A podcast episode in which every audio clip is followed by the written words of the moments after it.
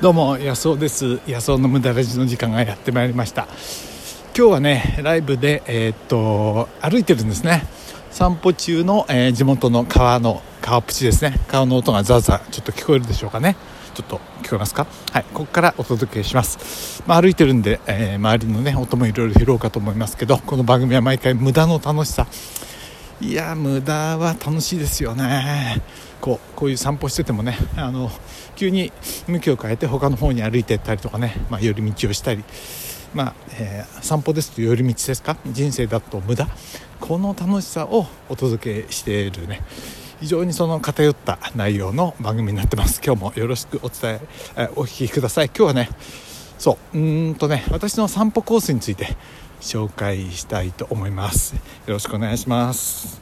えー、っとピンポンの音はどれだ？これだ。はい。歩いてるんでねボタンがちょっと見つからなくてですけど。今うんと私の家から1キロぐらい離れてるかな。川の横ですね。でここには席があってえー、っと幅がどんくらい？10m20m30m 40m 50m ぐらいの席ですかね。で今その上の川の横を歩いてるんですけど、えー、カモがいっぱい、えー、いますね。でその、えー、西の方を見ると、えー、川の向こうにですね川もじゃ映ってないですけど富士山が見えてその右手には奥多摩の山々ですね御嶽山とかそういうのが見えてでずっと右の方に行くと今度はえー、っと秩父の山々が見えるというねなんともいいとこなんですよ。うん。で僕のねあのまあえ高校大学時代の友達がねギター持って昔学生時代だったかな。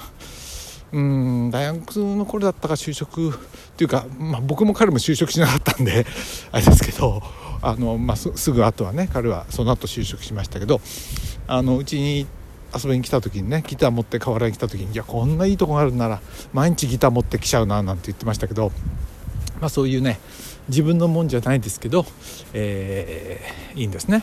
でうんあのうちからは見えないんですけどね川はね。えー、でも、えー、から 400m ぐらい行くと 400m もないや、うん、橋までは 200m ぐらいですね。200m ぐらいで川に行くあの橋に着くんで。そこを渡って反対側の岸辺をいつも散歩して歩いてるという感じなんですね。あなたもこういう散歩コースありますかね？いやねまだ今日は日暮れてないですからこの景色が楽しめて。暗くなってからの散歩はこっち来ないんですけど夕暮れだったらやっぱり絶対こっちですよね。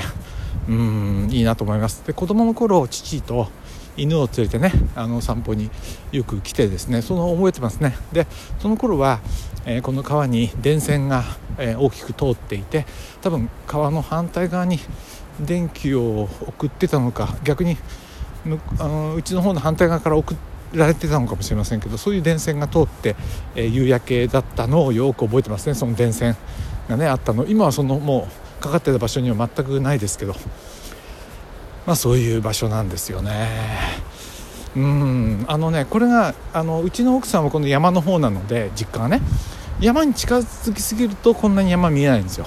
近くの山しか見えないから。だからうちの辺りがねやっぱりこの2 3 0キロ、えー、山から離れてる感じですかね。2 3 0キロもないか。まあ、えー、10キロか20キロかそんなもんかな。ちょうどいい感じなんですよ。ちょうどいい感じで見えてますね。はい。でそうですね。あと何を話しましょうかね。で川沿いにはススキがいっぱい生えてましてね。でススキだと木もねあのありますね。例えばくるみの木が何本かあってえー、っとまあ秋にはねこのくるみを拾いに人が大勢結構拾ってますね。あっという間になくなっちゃいます。くるみにね。僕も拾おうかなと思ったらなくなって。あとは木は、えっと、あの木は何だっけな。あの青い実がなるやつ。桑だ。桑の実が桑の木があって。ここにね桑の実がいっぱい落ちてね。だから桑の実を拾ってなんか、えー、ジャムにしようとかっていう人もねいいかと思います。僕は犬をね飼ってた頃はこの桑の実を犬が時々食べてましたね。でもこれいけないのかな。なんかでもあのアントシアニンとか取れそうでね犬にいいんじゃないかなとかって思いますけどね。はい。でまあ12月なんであの雨が少ないですからね。だからあのえー、川のね水は少ないですけど釣り人が何人か今日は糸を垂れてませんね。もう暗いから暗くなりつつあるからかな、まあ、釣りはね盛んなんですよ。で今家の方にちょっと戻ってきて川のあと橋まで、えー、100m ぐらいになりましたけどこの辺りに昔ねあの飯場があって、まあ、そこに僕の同級生があのそこからね通ってる同級生がいましたね。あの高度成長経済成長の時代だったんでね。あの販売って知らないかな？なんか要は産業員の方が泊まるってねあの簡単な家ですよね。でまたあのその工事が終わればその人たちはバラバラになってどっかに行ってまたそういう仮住居みたいのを作ってね行くっていったら、まあ、大変な方々だと思いますけどね。その中でやっぱりあの学校に通ってきてるんですからね。まあそんなことを思いますね。はい。まあうん。名前も顔をちょっとよく思い出せないな。名前はよく覚えてますけどね。うん。まあそういうことを思います。はい。ということで橋まで戻ってきました。でもねこういう思い出もセットになってるからまたいいような気がしますよね。こう景色の中に思い出がセットになってるんで。何回噛みしめてもいいんですよね。このね僕前あの無駄ラジで話したんですけど幸せの三原則っていうのをお話したことがあって随分前ですけどね。であの一つは何回も噛みしめて楽しめるものを持ってることっていうふうにね僕確か言ったんですよね。一つはお金がかからないことかな。お金がかかるとお金がかかるとねあのそう元を取ろうっていうふうになるんでね遊びもね。なんかプレッシャーみたいなのを感じちゃうと思うんだけどお金がかかってない遊びってんダメでもともとなんでかなりね楽しめる気がします。まあそれ散歩なんかもそうですけど何回も楽しめる。それはねこの散歩なんかにも言えるような気がしますね。富士山が。綺麗ですよ。ここは富士見橋というね、まあ、全国に全国でもないか関東ならねそこら中に富士橋っていうのがあると思いますけどまあそんな場所ですね。はい。ということで、えー、今日はね散歩僕がやってる生活の、えー、一部をね切り抜いてリアルにねちょっとお話ししました。もうね橋の真ん中辺まで、えー、来ました。そして西の空を見て、えー、右の端に武甲山。この武甲山はね僕が小学校の頃は今からもうね50年以上前ですかあのはねもっと大きかったんですよ。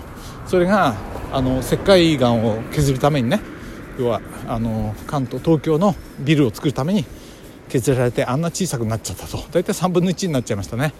うん、東京のビルに変身しちゃったわけですよね。石灰岩が削られてセメントになってね。まあそんな感じです。でも富士山はまああれですね、え、相変わらずです。こっち側から見ると富士山ってあれだねあの、穏やかな格好なんだよね。これが反対側静岡県側から見ると富士山ってすごくこう急傾斜がね急で。なんだピーピーって。鳥が鳴いてるのかな？ピーピー。言ってますね。はい。ということで今日はねえー、僕の散歩コースから予想の散歩コースから実況中継をいたしました。あなたの散歩コース好きないいところがあったらぜひねあの質問欄からコメントで寄せてください。はい、えー、ということで信号にもうちょっとできたけどちょうど青だから渡れないな。ここから走っていかないと渡れないんで渡らないですけども。うんあのー、そうですね。僕ねあのー、今オンラインコースを作ってて今回はあのー、そう、全くね違うオンラインコースを作ろうかなと思ってるんですよ。今までなんとなくね健康っていう風にあに絞ってきましたけど健康を求めてる人ってあまりいないような気がするんですよ。本当を言うと健康でこんなことしたいとかね。やっぱり健康でもっと仕事したいとか健康で家族ともっと遊びたいとかやっぱりその健康ってあのー、まあ、宗教みたいなもんで宗教自身も目的じゃないじゃないですか。そのなんか例えば信仰とかあった上でなんかあの精神的な幸せを得たいとかね。そういうことと同じような気がしてだからねやっぱり健康健康僕言ってきたけどちょっと違う感じだな。もうちょっとちゃんと訴えないとこの大切さがねあのどういうふうにやったらいいかってことがなんか僕健康騒いちゃいけないような気がしててね。なんとかその方向転換を今しようということで、えー、海の苦しみを毎日ね机に向かってるんですよ。でもこうやって歩くとね歩くとそれも気が晴れてまたいいアイデアも浮かんだりしてくるんでね。積極的にもうちょっと、うん、いい仕事をしようと思ったらやっぱり質を高めようと思ったらこう体を動かさないとダメですね。やっぱり、うん、脳だけ動かそうってのはダメですよ。はい。そんなことを感じする、えー、普段脳ばっかり動かしててえー、もっと散歩した方がいいという、えー、予想でした。帰ってねちょっと筋トレでもやってもうちょっと仕事します。どうも。